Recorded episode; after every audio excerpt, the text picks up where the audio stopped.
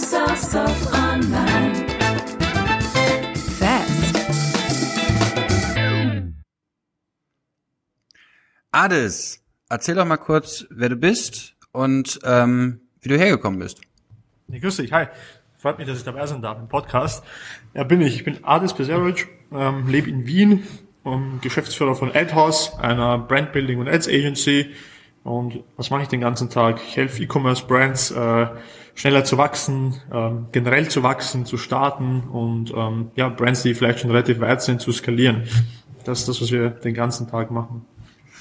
Spannend. Und erzähl doch mal, also du bist ja jetzt nicht quasi wie so diese, diese äh, LinkedIn-Freelancer direkt mit Direct-to-Consumer gestartet, sondern du hast ja auch mal was Richtiges gelernt. ähm, wie bist wie war denn so dein Weg in diese Welt hinein? Also ich komme eigentlich eher aus dem kreativen Bereich. Das heißt, ich habe angefangen als Grafikdesigner, ähm, komme also eher aus dem visuellen Aufbau von Marken, habe dann zwei Jahre, glaube ich, bei Red Bull gearbeitet in Österreich, ähm, habe dort Digital Marketing generell gemacht, Brand Marketing, war dann bei Pro7 in Österreich zwei Jahre, zweieinhalb Jahre, habe da unter anderem mit Seven Ventures äh, zu tun gehabt und da das erste Mal so Startup, äh, E-Commerce, Luft schnuppern dürfen. Das heißt, mit Direct-to-Consumer-Brands, die schnell gewachsen sind, mit TV-Werbung und habe da unter anderem für die österreichische Version der Höhle der Löwen ähm, die Auswahl der Startups gemacht, also für zwei Minuten zwei Millionen. Dann war ich bei Forbes Magazine ein Jahr und das, das war so meine Corporate Career. Im Anschluss habe ich dann ähm, angefangen als Freelancer zu arbeiten im Online-Marketing und habe, wie es der Zufall wollte, eine sehr spannende Gründergeschichte irgendwie, ähm, also sehr spannende Gründer kennengelernt, ähm, die Gründer vom Waterdrop, ist vielleicht dem einen oder anderen ein Begriff, ähm, der im Direct-to-Consumer-Space tätig ist. Die Jungs haben damals gestartet gerade, haben jemanden gesucht, der sie beim Thema Ads unterstützt. Und ja, ich habe äh, die dann als Kunden gewonnen und durfte dreieinhalb Jahre für Waterdrop Facebook Advertising machen, aber auch beim Thema Branding, Influencer Marketing unterstützen und dort halt super, super viel lernen. Und Waterdrop ist eine echte Success Story geworden. Und das war so ein bisschen mein Start in diese gesamte Direct-to-Consumer-Welt. Ähm, auf all das möchte ich gleich nochmal eingehen, aber lass das mal der Reihe nachmachen. Ähm, du warst, also du warst bei Seven Ventures und das war dann ja wahrscheinlich die Zeit, wo dann irgendwie Amorelie und Flaconi und wie sie alle heißen, irgendwie bei ProSieben runtergeschlüpft sind.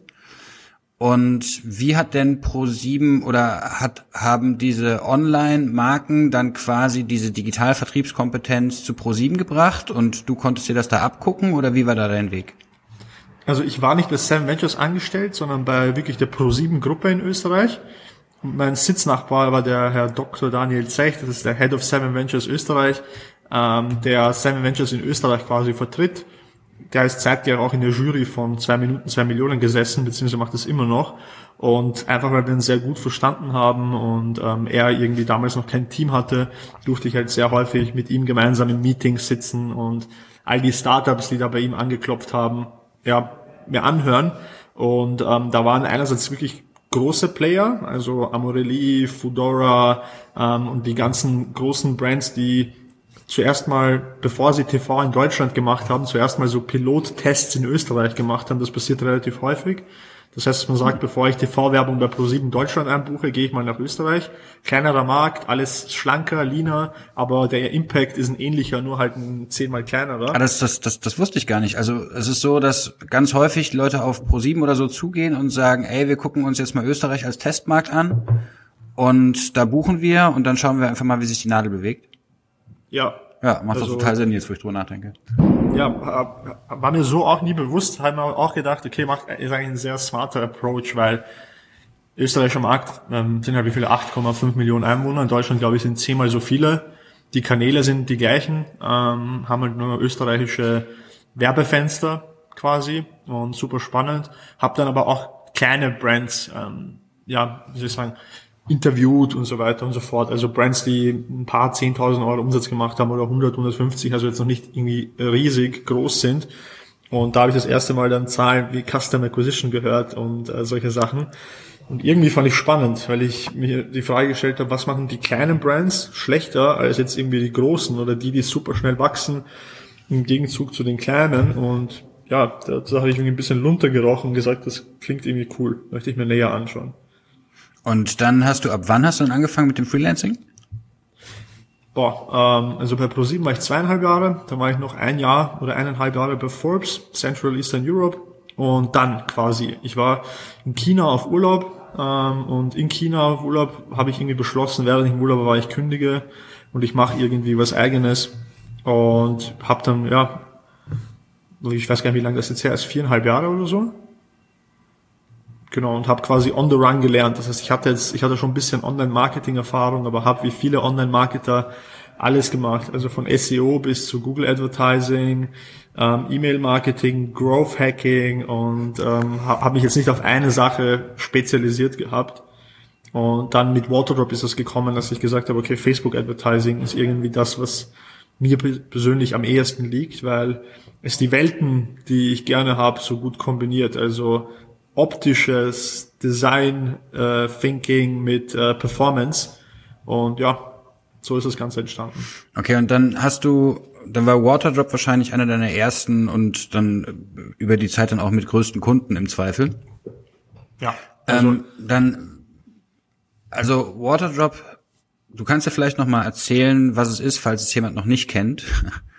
Ja, kann ich ja machen. Ähm, also ich habe damals Martin kennengelernt, den Gründer von Waterdrop der extrem smarter Typ. Ähm, also hat mich definitiv sehr geprägt, die Zusammenarbeit mit ihm.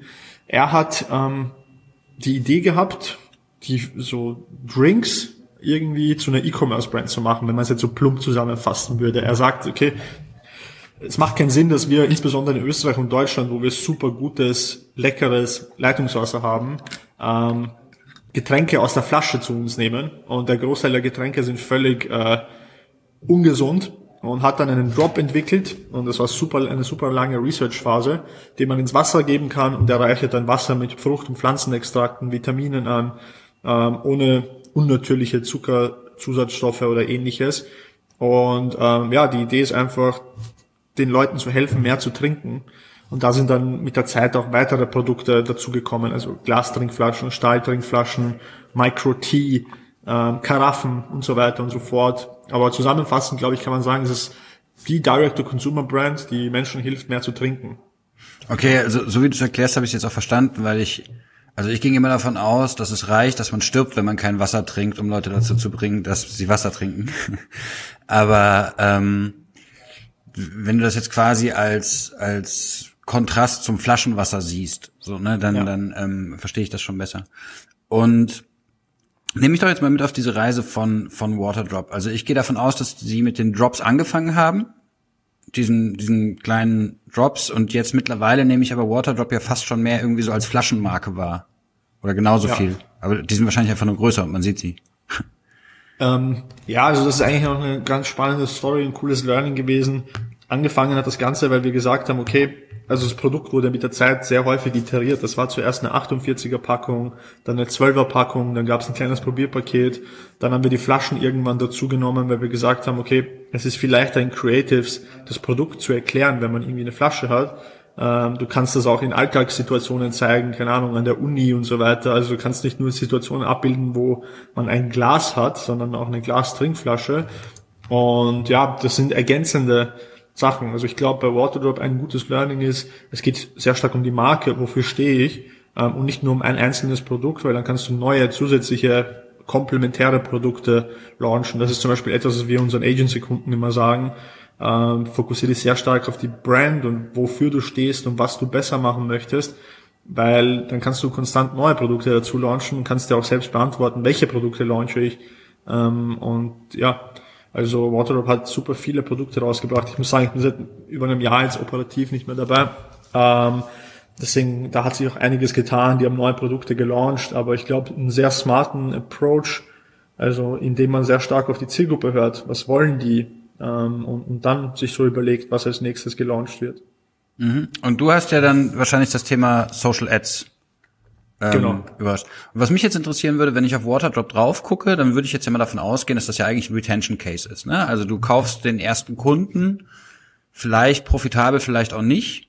Ne? Also ähm, und aber eigentlich verdienst du ja das Geld wahrscheinlich mit CRM.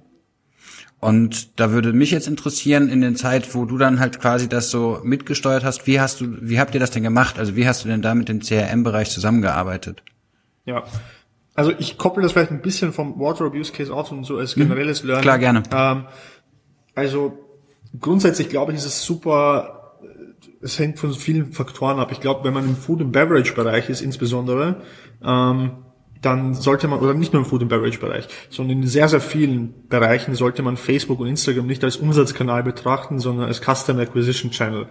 Und äh, den großen Profit macht man, wie du schon sagst, übers CRM in der Regel. Und bei unseren Agency Clients sagen wir immer, okay, was habt ihr für Produkte? Wie hoch ist der Customer Lifetime Value? Wie häufig wird wieder gekauft? Ist es etwas, was äh, ein Reorder triggert? Weiß ich nicht, Getränke, Supplements, was auch immer. Ähm, und wenn man es dann von der Finanzierungsstruktur und so weiter, vom Cashflow her schafft, ähm, dass man nicht zwangsläufig super profitabel sein muss im First Sale, ist unsere Empfehlung immer zu sagen, okay, kauf dir lieber möglichst viele Neukunden ein, achte eher auf den äh, CAC, also Customer Acquisition Cost, anstatt auf den Return of Ad Spend, weil es ist viel leichter, von einem Bestandskunden einen zweiten Sale zu triggern über geschicktes Mail-Marketing oder über den Launch neuer Produkte, als im Frontend an den Ads irgendwie zehn Prozent mehr äh, rauszuholen. Deswegen, am Ende des Tages gewinnt ja in einer Nische meistens die Brand, die irgendwie am meisten für einen Kunden oder eine Kundin ausgeben kann. Und das ist auch so das, was wir versuchen zu empfehlen. Ja, klar, manche sind totally bootstrapped und wollen kein fremdes Kapital aufnehmen und wollen ähm, nur 10, 15, 20 Prozent in Marketing stecken. Aber wenn da jetzt ein Competitor ist, der eine höhere Marge hat, mehr Funding hat, wird es schon nicht einfach, gegen den zu bestehen. Ja, also verstehe ich. Ähm, ist natürlich ein Stück weit ja auch von der Produktkategorie abhängig am, am Ende. Ne? Also ich, das, was du jetzt gerade gesagt hast, würde ich jetzt zum Beispiel ähm, bei diesen Matratzen-Startups ähm, ein bisschen kritischer sehen. Ne? Also ähm, ich habe damals ja. zum Beispiel den Börsenprospekt von Casper gelesen und am Ende habe ich mir einfach nur gedacht, ich verstehe ehrlicherweise nicht, was ihr den Leuten da erzählt, ihr verkauft Matratzen. So, ja. Ende. Und ähm, wie viele Matratzen kannst du jemandem verkaufen? Ja. Ähm, aber klar, jetzt so aus Waterdrop raus verstehe ich das komplett. Ähm, lass, lass, ich würde dann jetzt mal gerne auf diese, auf diese Agency gehen. Weil das, was du sagst, klingt ja eigentlich schon fast mehr wie Beratungsleistung als wie klassische Agenturleistung. Ne? Also klassische Agentur, so wie ich es mir vorstellen würde, ist ja, jemand kommt mit einem Produkt auf dich zu und mit einer Marke, ähm, legt dir das auf den Tisch, gibt dir ein paar Creatives und sagt, so und jetzt verkaufen wir das auf Facebook. So. Ähm, ja, also wir, wir sehr, sehr gut äh, beobachtet, wir sagen immer, das, was im Business Manager passiert oder im Werbeanzeigenmanager, ist nicht ansatzweise so wichtig wie das, was davor und das, was danach passiert. Deswegen glaube ich auch nicht long-term an reine Performance-Agenturen, die sich nur auf äh, Ads und Media Buying fokussieren. Ich glaube, dass eine gute Performance-Agentur in Zukunft Mail-Marketing zusätzlich anbieten muss oder eine gute Performance-Agentur in Zukunft oder eigentlich jetzt schon Content Creation anbieten muss oder Influencer-Marketing, weil ah, das sind die viel größeren Hebel für profitable Ads als äh, irgendwelche technischen Einstellungen, die ich im Business Manager setzen kann. Und bei uns geht's äh, Hand in Hand. Das heißt, wir machen zu Beginn Audits, schauen uns an, was funktioniert gut, was macht die Konkurrenz gut, wie hoch sind die Margen, was sind die Winning Products, ähm, ist die Brand, ist die Brand überhaupt gut? Das bedeutet nicht nur das optische Look and Feel und die Shop Experience, sondern verstehe ich die Kunden überhaupt? Äh, ist meine Copy so geschrieben, dass ich die Kunden und Kundinnen abhole? Also kann ich eine Marketing-Message craften, die wirklich irgendwie dann, äh, wie sagt man, picken bleibt und äh, die Leute auch wirklich abholt? Sind die Creatives gut? Teste ich genügend Creatives? Also es geht sehr viel mit Beratungsleistung einher. Genau. Also weil wir, weil wir wissen einfach, wenn wir gute Ads abliefern sollen und eine gute Performance, müssen wir den Kunden auf solche Themen aufmerksam machen. Also wenn die Brand super schlecht ist, dann werden wir es auch nicht schaffen, die Ads auf ein geiles Niveau zu bringen. Mhm.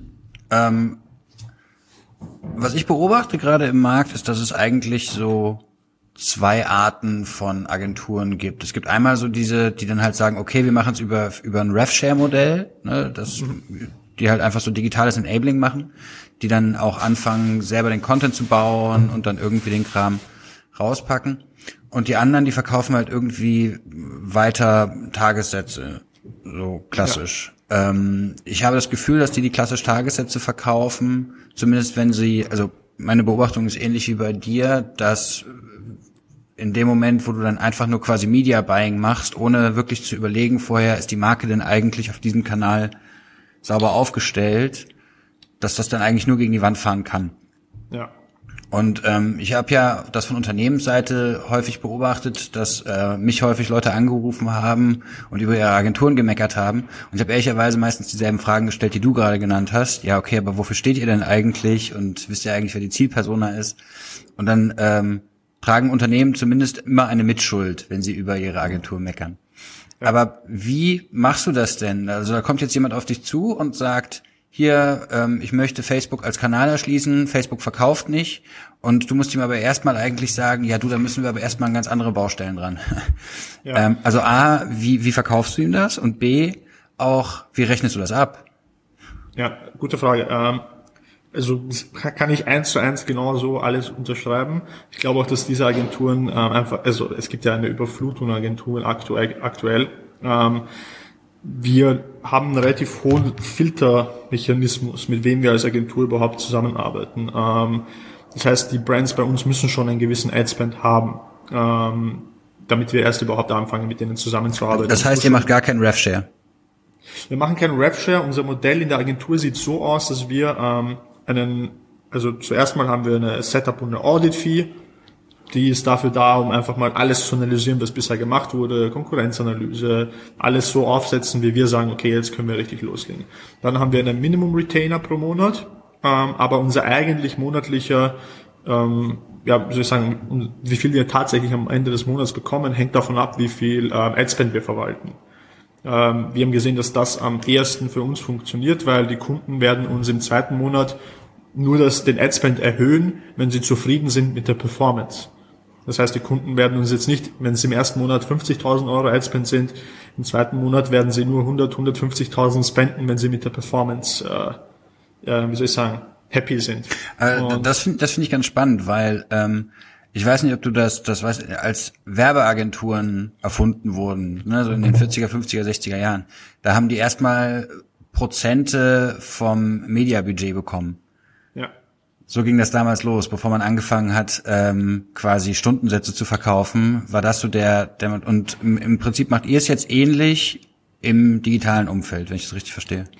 Ja, also wir sagen auch, ich muss sagen, bei uns ist so, wenn wir mit einem Agenturkunden zusammenarbeiten, wir arbeiten sehr partnerschaftlich. Bei uns gibt's nicht dieses klassische, wir haben einmal bi-weekly einen Call oder so, sondern wir haben mit jedem Kunden entweder einen Slack-Channel oder eine WhatsApp-Gruppe. Wir kennen die in der Regel sehr gut. Ähm, verstehen uns zwischenmenschlich auch super gut. Also bei uns ist wirklich so, dass wir sehr nah dran sind ähm, und auch echt viel Feedback zum Thema Produktentwicklung geben oder zu allen möglichen Topics. Alles, was irgend, in irgendeiner Art und Weise ähm, die Performance der Ads beeinflussen könnte, sehen wir auch ein bisschen als unsere Responsibility da, unser Feedback zu geben, wenn wir glauben, das kann man besser machen.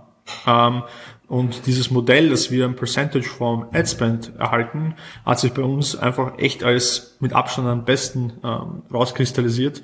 Warum? Weil wir arbeiten immer in einer Trial Phase von drei Monaten. Das ist die Phase, wo wir und der Kunde in der Regel sehr, sehr gut sieht, passt das von den Ergebnissen, passt das zwischenmenschlich ähm, man sich einfach gut abfühlen kann. Und dann verlängert sich der Vertrag natürlich deutlich länger.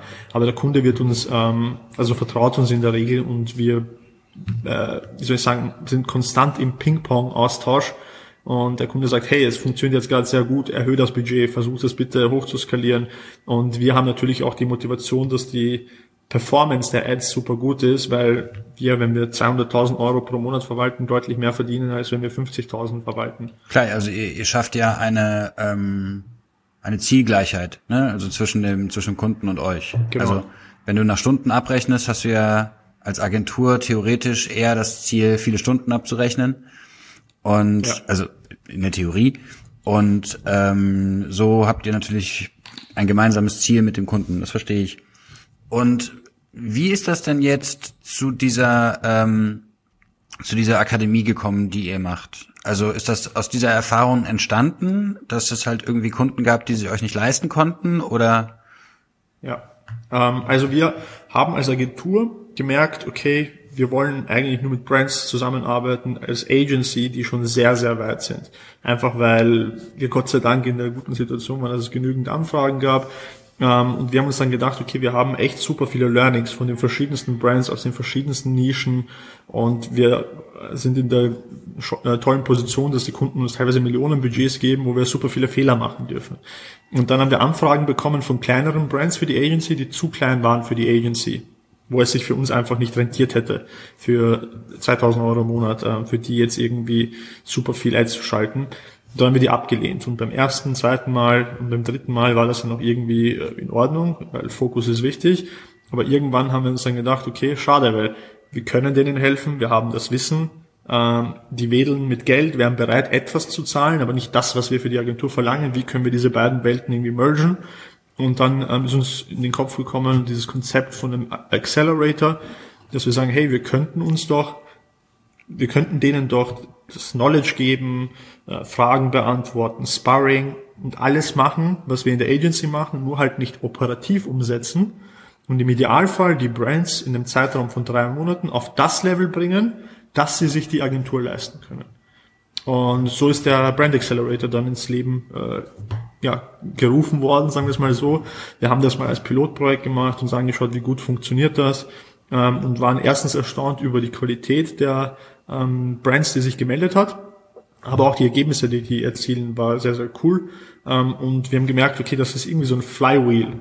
Wir haben die Agentur, wo wir sehr viel lernen. Ähm, wir können dieses Wissen an die kleineren Brands weitergeben.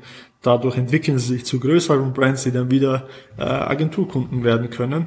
Und in between haben wir dann noch so eine Beteiligungsgesellschaft, wo wir von 20, 30 Teilnehmern, die im Accelerator dabei sind, vielleicht in die ein oder andere investieren. Okay, äh, wo, ihr- wo ihr Cherrypicking machen könnt. Genau. Ja, also verstehe ich komplett. Ähm, lass mich einmal nochmal mit der mit der Akademie anfangen. Ähm, ich bin jetzt eine Marke, die keine Ahnung ähm, 500.000 Euro Umsatz im Jahr macht. So, ne, das sind dann so zwei Gründer. Und ähm, ich habe irgendwie so das Gefühl, ähm, ich bräuchte mal ein bisschen Knowledge. Und dann kann ich mich bei euch melden und wie ist dann der Prozess? Ja, genau. Die melden sich dann bei uns. Ähm, wir führen mal so ein erstes Screening-Gespräch. Wir schauen, passt das? Haben die realistische Vorstellungen? Ähm, also es gibt heutzutage ja relativ viele E-Commerce-Brand-Owner und Ownerinnen, die man jetzt nicht als super seriöse Unternehmer bezeichnen kann. Also Ich Leute, glaube, die gab es zu jeder Zeit.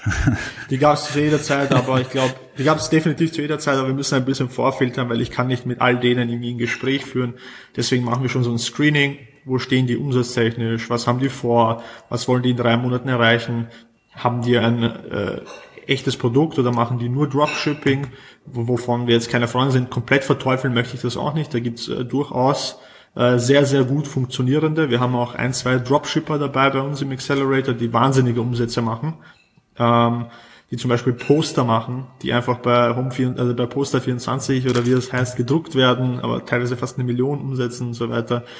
Und genau, wenn das dann passt von beiden Seiten, sagen wir, wir hätten euch gerne dabei, machen denen ein Angebot für drei Monate und ähm, dann legt man drei Monate gemeinsam los. Und das sieht so aus, wir haben eine E-Learning-Plattform entwickelt. Das heißt, all die Prozesse, die wir in der Agentur den ganzen Tag machen, ähm, sind bei uns dokumentiert. Das heißt, wie wir Kampagnen schalten, wie wir Mail-Marketing aufsetzen, wie wir ähm, eine Brand-Guideline, ein Brand-Framework entwickeln. Also alles ist in Prozesse gegossen. Jedes Mal, wenn wir ein neues Learning haben, eine neue Strategie, zum Beispiel arbeite ich gerade an einem Pinterest-Modul, ähm, wird das aufgenommen und als äh, Anleitung quasi zur Verfügung gestellt. Wir haben zweimal die Woche einen Live-Call. Einer handelt vom Thema Branding, Design, Strategy. Der andere ist so ein reiner Performance-Marketing Live-Call. Und die gehen immer so zwei Stunden. Zusätzlich haben wir einen Slack-Channel mit allen Accelerator-Teilnehmern. Wir merken, die pushen sich gegenseitig wahnsinnig. Also mit Kontakten und Learnings und so weiter und so fort. Und ja, drei Monate ist man dann da, dabei. Und nach den drei Monaten re-evaluieren wir, wie hat es ihnen gefallen, ähm, wie wollen wir weitermachen. Manche verlängern den Accelerator, manche werden Agenturkunden. Und jetzt haben wir die erste ähm, Beteiligung gemacht in Femitail. Das war eine Teilnehmerin, die dabei war. Ähm, habe ich dir, so haben wir uns kennengelernt, ich habe dir von denen erzählt. Ähm, die war dabei, hat sich super gut entwickelt und da haben wir letztes Jahr dann investiert und sind dabei gerade dabei, eine Runde zu raisen für diese Brand. Und das macht Spaß. Ähm, wie häufig seid ihr, habt ihr dieses Accelerator-Programm jetzt laufen lassen? Also wir haben das nicht im klassischen Sinne von einem Accelerator, dass es jetzt äh, zum Beispiel nur drei oder vier Durchgänge im Jahr gibt, sondern wir nehmen eigentlich konstant Leute auf. Ähm, was wir schon versuchen ist, dass wir drei, vier, fünf Leute gleichzeitig onboarden, damit man einfach eine Referenz hat, okay, diese drei, vier anderen Brands haben am gleichen Punkt angefangen, wie haben die sich entwickelt? Also, dass man einfach so eine Vergleichbarkeit hat. Aber konstant, also eigentlich kann man konstant das ganze Jahr über theoretisch launchen, wenn das halt passt.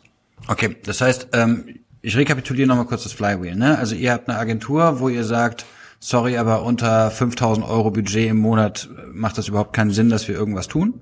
Wahrscheinlich das sind eher so 20.000. sind eher so 20, wollte auch gerade sagen. Also 5.000, ja. damit komme ich wahrscheinlich nicht hin. Ähm, dann habt ihr eine, ähm, für diejenigen, die da drunter sind, habt ihr eine Akademie, wo ihr, oder einen, einen ähm, Incubator, wie man es jetzt auch nennen möchte, ja. wo ihr die halt durch eine Self-Learning-Plattform durchcoacht. Ähm, die zahlen dafür auch Geld im Zweifel. Genau. Ähm, und während die halt da so heranwachsen, könnt ihr euch dann im Nachgang überlegen, okay, wer wird jetzt Agenturkunde und wer von denen ist etwas, wo wir so sehr dran glauben, dass ähm, wir da selber mit eigenem Geld investieren wollen und das eben weiter protegieren wollen. Genau, also es ist nicht nur, ähm, also die 20.000 Euro bei der Agentur sind äh, Adspend und nicht ähm, das, was wir am Ende des Tages bekommen. Ähm, und es ist keine, also der Accelerator ist keine reine Self-Learning-Plattform, sondern ein Teil, eine Säule ist Self-Learning, eine Säule ist individuelles Support, Sparring, äh, Live-Calls. Ähm, die dritte Säule sind dann, äh, wie gesagt, die Community der anderen Accelerator-Teilnehmer und die vierte ist das Netzwerk an Investoren, Freelancern und so weiter und so fort. Und ähm, genau, und was sich dann halt ergeben hat daraus, und das ist gerade erst im Entstehen, ist halt ähm, dieses Beteiligungsmodell, wo wir kleine Tickets investieren. Das sind jetzt keine Riesentickets, aber im, im fünfstelligen ähm, Bereich, aber auch operative Arbeitsleistung und ähm, uns dann genau relativ Wollt, früh Equity ja, holen. Ich wollte auch gerade sagen, ich glaube, es geht ja am Ende auch gar nicht so sehr darum, wie viel Geld ihr mitbringt, sondern mehr, dass genau. ihr euch quasi committet, dass ihr den, äh, den Laden mitskaliert. Also genau. das wäre jetzt, wenn ich, keine Ahnung, nochmal Mitte 20 wäre und eine Firma gründen würde, wäre das eher mein mein Case da drauf, dass ich euch gerne im Cap Table hätte. Genau. Ähm, und wie sucht ihr die aus? Also ihr habt ja natürlich eine gute Datenbasis, was funktioniert und was nicht. Ähm, und ich gehe davon aus, dass man da mit der Zeit einen Instinkt entwickelt. Ähm, wonach suchst du? Du meinst die Beteiligungen jetzt? Ja. Gute Frage. Ähm, also es muss schon mal irgendwie so, ein, so eine gewisse Traction geben. Hm, das heißt, dass wir sehen, okay, da, da, das funktioniert ähm, entweder über Paid Social oder über Influencer Marketing. Also es muss grundsätzlich schon mal funktionieren. Es muss vielleicht noch nicht profitabel sein, aber es muss auf jeden Fall so ein gewisses Potenzial zur Optimierung da sein. Seit zum Beispiel die Brand, in die wir jetzt investiert haben, Femitail ist im Female Care Bereich, hat 35.000 Euro eingesammelt über äh, Crowdfunding, ist jetzt auch nicht die Welt, aber wir haben gemerkt, okay, einige tausend Kundinnen gab's da, die Marge war noch nicht, bei weitem noch nicht gut und trotzdem ist es sich ausgegangen, ähm, leicht profitabel zu wachsen. Und da gab es einfach so super viele low-hanging fruits, wo wir wussten, okay, wenn man da die richtigen Leute dran setzt, ähm, wird das cool. Also angefangen von Branding. Wir haben den ganzen Shop neu gebaut, ein Fotoshooting organisiert ähm, und die ganze Copy neu geschrieben. Also mit einer wirklich guten Copywriterin die Zielgruppe befragt, warum habt ihr gekauft, was waren die Kaufmotive, was wünscht ihr euch von der Marke. Also durch Customer Insights, die wir uns rausgezogen haben, haben wir die Brand neu gebaut, haben dann äh, Paid Social nachgezogen und ähm, haben dann gesagt, okay, das, da sind wir jetzt gerade, now is the next step und der next step ist einfach Kapital reinholen mit den richtigen Partnern, um schneller wachsen zu können. Mhm. Also Partner, ja. Um, um, um das kurz zu rekapitulieren, das heißt, wonach du eigentlich suchst, ist eine Marke, bei der viel Scheiße ist, aber die trotzdem schon Traktion bekommt. Auf einem genau. gewissen Niveau. Genau. Kann man so zusammenfassend sagen. Wir haben jetzt auch zwei, drei ähm, gehabt, wo das genau der Fall war, wo wir gemerkt haben, okay, das Founder-Team ist vielleicht nicht ideal. Also wir haben eine Brand, mit der wir zusammenarbeiten, da ist das Founder-Team. Ich will nicht sagen, dass äh, Founder, die eine ältere Generation sind, nicht passend sind, aber wenn man da, wenn da kein grundsätzliches Verständnis da ist für ähm, für Money Raisen oder ähm, für solche Sachen, dann wird es halt auch schwierig. Ähm, aber das fasst eigentlich ganz gut zusammen. Es muss schon eine gewisse Traktion da sein, obwohl sehr vieles noch äh, scheiße ist. Das ja. Ist okay, das, das, das macht ja auch total Sinn. Und da könnt, also da kannst du mir dann ja auch als Marke Real erklären, warum du mir helfen kannst. Also das, genau. ähm, das verstehe ich. Ähm, ich beobachte gerade im Markt, dass es in dieser Direct-to-Consumer-Welt so ein Stück weit so eine Konsolidierung gibt. Ne? Also es entstehen so kleine Gruppen wie Invincible Brands oder die Berlin Brands Group. Ähm, ja. Es entstehen irgendwie Akademien und Incubator. Ähm, was ist denn da dein, dein Blick drauf auf diese Szene? Ich finde das super spannend. Also ich beobachte die genau äh, gleich, also Invincible Brands und äh, Berlin Brands Group. Ich glaube, viele von denen, also besides that, dass sie super viel richtig machen, ähm, glaube ich, waren die alle auch, also wenn man vor vier Jahren ähm, gestartet hat, glaube ich, ist das schon auch ein sehr gutes Timing gewesen für diese, für diese Welt, vier, fünf Jahre. Ähm, was ist meine Sicht darauf? Also ich glaube, Direct-to-Consumer ist noch nicht am Ende, sondern es fängt gerade erst richtig an, wenn man sich anschaut, wie viel Umsatz generell geschoben wird irgendwie äh, bei Marken, wie viel davon online passiert, glaube ich, ist es gerade erst am Entstehen. Ich glaube, was so ein bisschen vorbei ist, ist dieses Thema, dass ich super profitabel über Paid Social oder Influencer Marketing ähm, mir Kunden einkaufen kann beim ersten Sale. Das, glaube ich, ist ein bisschen vorüber. Ähm, die Konsolidierung an sich, ja, also das ist eine gute Frage. Ich glaube, die Player, die jetzt da halt vielleicht schon den einen oder anderen Exit hingelegt haben, die bestimmen halt jetzt so ein bisschen, äh, wie der Markt aussieht, weil Invincible Brands, weiß ich nicht, wurde ja, glaube ich, für 300 Millionen oder so verkauft. Ähm, je nachdem, was deren Next Steps sind, können die natürlich Brands äh, aus dem Boden sprießen, wie, also, also, also, soll ich sagen, aufbauen, wie, wie kaum jemand anderes. Deswegen ist es nicht mehr so einfach. Also wenn man irgendwie so ein neuer Player ist, vielleicht selbst irgendwie eine Brand startet, ähm, muss man schon sehr, sehr viel richtig machen, gegen solche Player irgendwie antreten zu können. Mhm. Aber der, was du ja damit implizit auch sagst, ist, dass du nicht davon ausgehst, dass irgendeiner der etablierten aus dem Offline-Handel oder aus der Offline-Welt es irgendwie schaffen wird, eine gute Direct-to-Consumer-Kompetenz aufzubauen? Schwierig. Also ich beobachte halt sehr viel so die US-Direct-to-Consumer-Szene und es ist eigentlich eher so, dass ab einem gewissen Punkt diese Brands ja einfach weggekauft werden von den etablierten Playern. Ich glaube, es liegt am Ende des Tages wirklich am, äh, am Talent der Leute, die in solchen Companies arbeiten, weil sehr wenige meiner Erfahrung nach, haben dann äh, super agiles Gespür für, wie man eine Marke aufbaut, sondern sie beschäftigen sich dann halt ewig lange mit äh, Sachen, die vielleicht zu Beginn gar nicht so irrsinnig wichtig sind, an, anstatt sich irgendwie super schnell äh, vorwärts zu bewegen. Theoretisch hätten diese großen Player natürlich ja alles, was notwendig ist, um äh, solche Brands aufzubauen, aber ich finde eben Waterdrop ist ein gutes Beispiel, wenn man sich Coca-Cola, Pepsi und so weiter ansieht.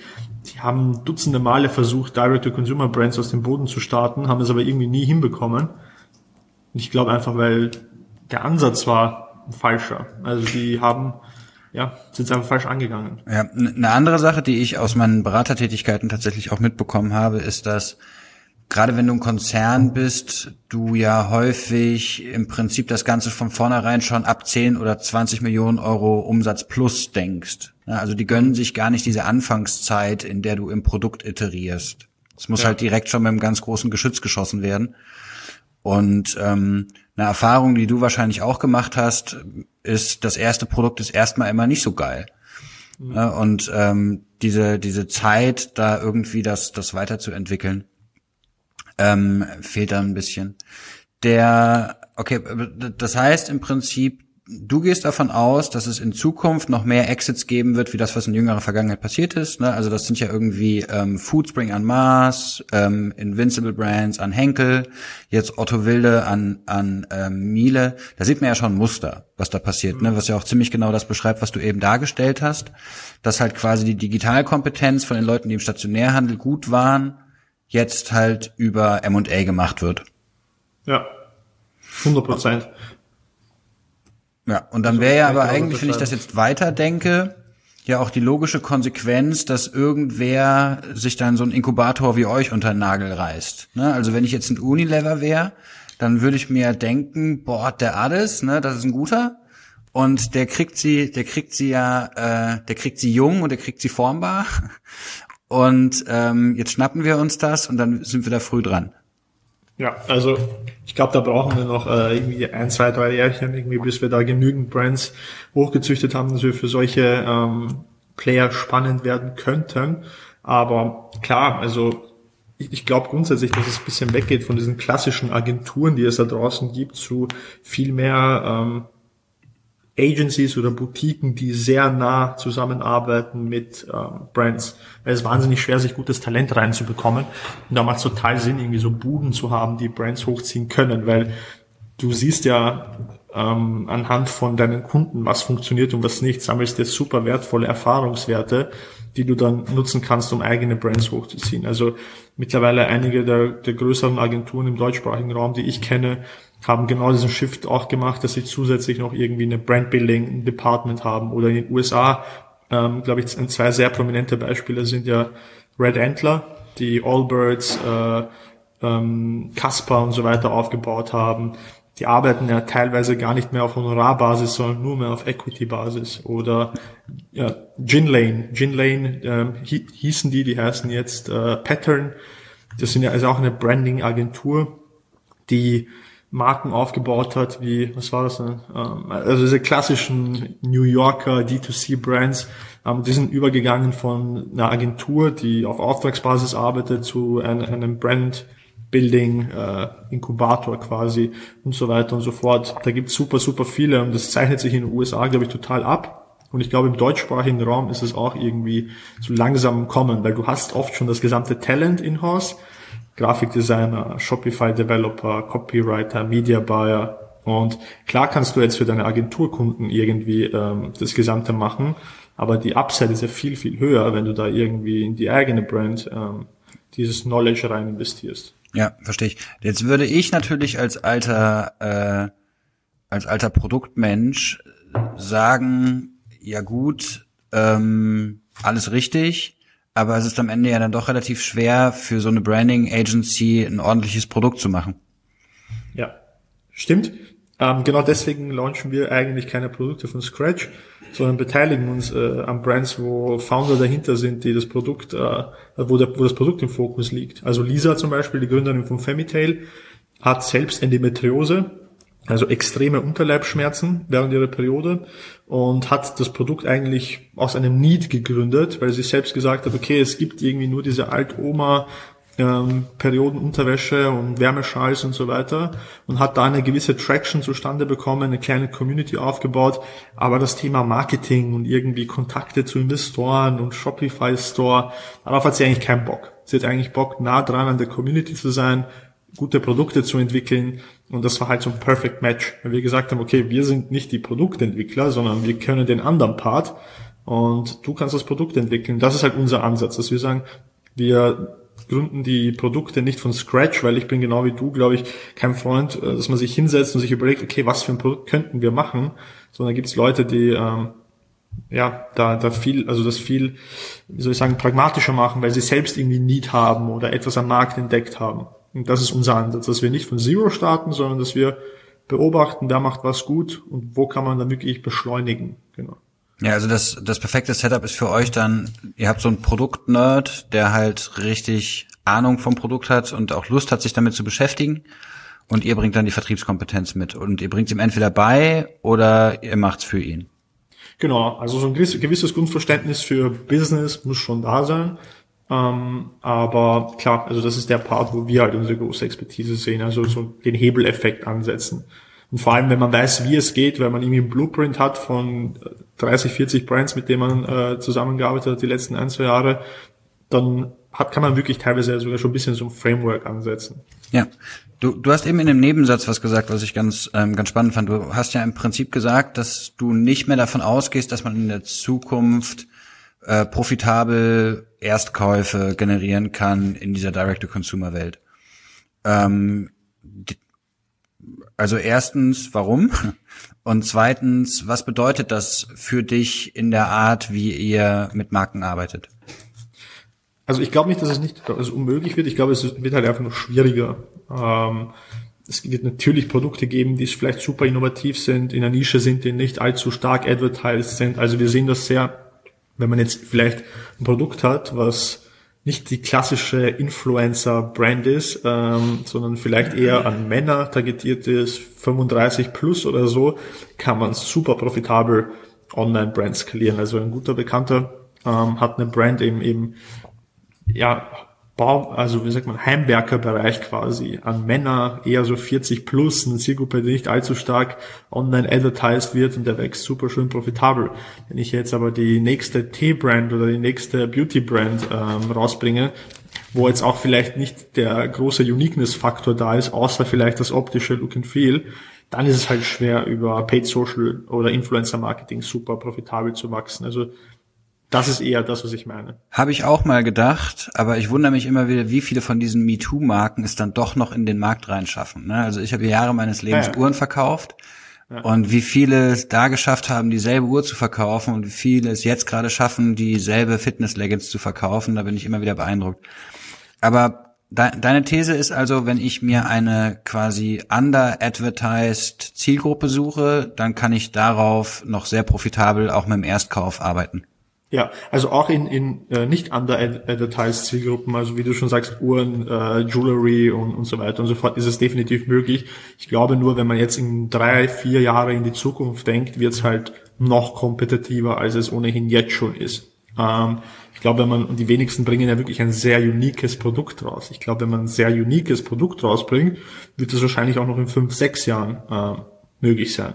Aber wenn ich jetzt die nächste Brand rausbringe, wo eigentlich äh, nur das Label und die Brand das Unique ist und alles dahinter einfach von einem klassischen Lohnhersteller ist, dann glaube ich jetzt ein bisschen schwierig. Aber wenn ich mir jetzt eine Brand rauspicken würde, die ich von neu starte, würde ich mir überlegen, okay, welche Nische ist noch nicht beackert bis zum äh, geht nicht mehr? Ähm, was sehe ich bei Influencern irgendwie noch nicht so häufig? Und ähm, da würde ich dann vielleicht hingehen. Also konkret wirklich, glaube ich, Männer als Zielgruppe, vielleicht sogar eine bisschen ältere Demografie. Ähm, ich finde zum Beispiel diese ganze Pet äh, oder wie sagt man Haustier-Nische, da trauen sich auch weniger ran und wenn, dann macht man eher irgendwie was mit im, im Food-Bereich zum Beispiel. Mhm. Ja, wobei das halt eine riesen Zielgruppe ist, finde ich irrsinnig spannend, weil darum lässt sich eine sehr, sehr starke Community bauen. Das heißt, Aber, so ein, so ein, so ein Barkbox würdest du dann basteln wollen? Ja, ich glaube, also zum Beispiel, was ich super spannend finde, ähm, wo ich auch gerade dran bin, dass wir eventuell investieren in Startup, sind gerade in Verhandlungen, ist halt ähm, das Thema Pflanzen.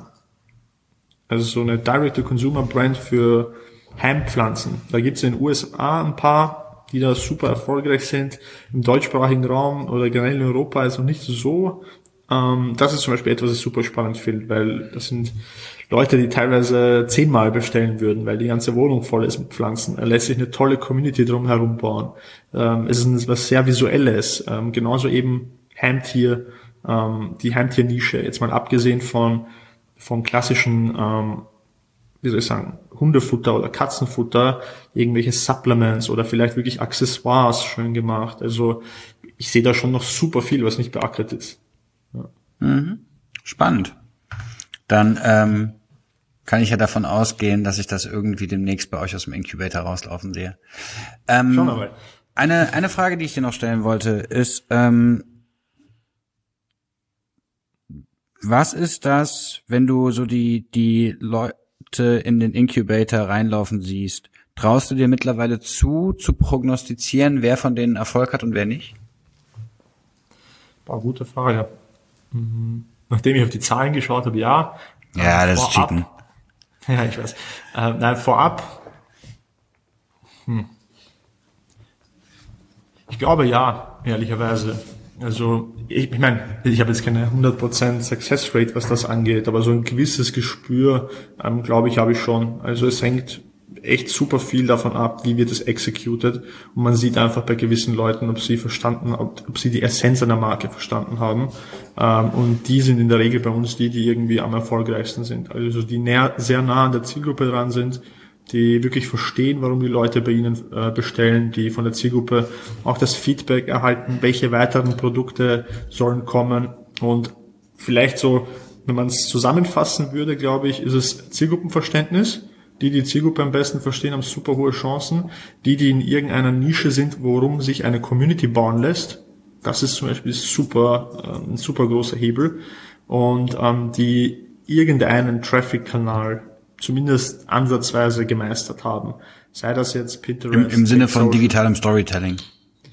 Ähm, den Traffic-Kanal meine ich im Sinne von äh, wirklich ähm, einen Hebeleffekt erzielen, indem man mehr Budget reinschießt quasi. Also sei das jetzt Influencer-Marketing, Google, Facebook oder Pinterest ist äh, zweitrangig, aber irgendeinen Kanal, mit dem man äh, sehr in die breite Masse gehen kann. Ja. Aber ja. das sind so die häufigsten Faktoren, wo ich dann sagen würde, okay, wenn diese drei Sachen abgehakt sind oder zwei von dreien, dann glaube ich, ist die Wahrscheinlichkeit hoch, dass das irgendwie ein Erfolg werden kann. Ja. Sehr schön zusammengefasst. Ich glaube, das äh, war fast schon das Schlusswort unseres Gesprächs. Ähm, eine Frage hätte ich allerdings noch, und zwar, ähm, wo wollt ihr denn dann mit AdHouse in Zukunft noch hin? Gute Frage. Ähm, also wir wollen definitiv mit, mit Brandhouse, das ist eben unsere Beteiligungsgesellschaft, ähm, in den nächsten drei, vier Jahren so fünf bis sechs Brands ähm, auf, auf ein gutes Niveau hochskaliert haben. Ähm, AdHouse soll, das ist so das Fundament von allem, was wir machen. Das ist, da, da drumherum entstehen all die anderen Geschichten, also der Brand Accelerator und die Beteiligungsgesellschaft. Also das große, starke Fundament ist definitiv die Agentur. Da wollen wir weiterhin ähm, wachsen, aber jetzt nicht irgendwie übertrieben schnell wachsen, sondern wirklich qualitativ mit unseren Kunden gemeinsam. Das ist für uns so die, die Ader, wo wir Learnings rausziehen ähm, und, und, und sehr viel lernen. Und ja, also wir wollen jetzt nicht um Biegen und Brechen einfach wachsen, sondern wirklich qualitativ wachsen und Synergieeffekte nutzen. Von der Agentur hin zu dem Accelerator, vom Accelerator zur Beteiligungsgesellschaft. Wir wollen so ein bisschen so ein äh, One-Stop-Shop für Direct-to-Consumer, für die Direct-to-Consumer-Brand-Welt sein. Ja, also wie, wie ich euch wahrnehme, auch aus dem Gespräch raus, ist, dass ihr euch ja gerade so euer eigenes kleines Ökosystem bastelt. Wir versuchen es, ja. Und ähm, das finde ich sehr spannend. Ähm, und ja, also vielen Dank fürs Gespräch. Ich habe sehr viel mitgenommen, ich habe sehr viel gelernt. Und ähm, ja, freue mich, dass du da warst. Danke dir, war sehr, sehr spannend und ähm, ja, ich freue mich, dass wir uns in Zukunft auch noch häufiger hören. War wirklich toll.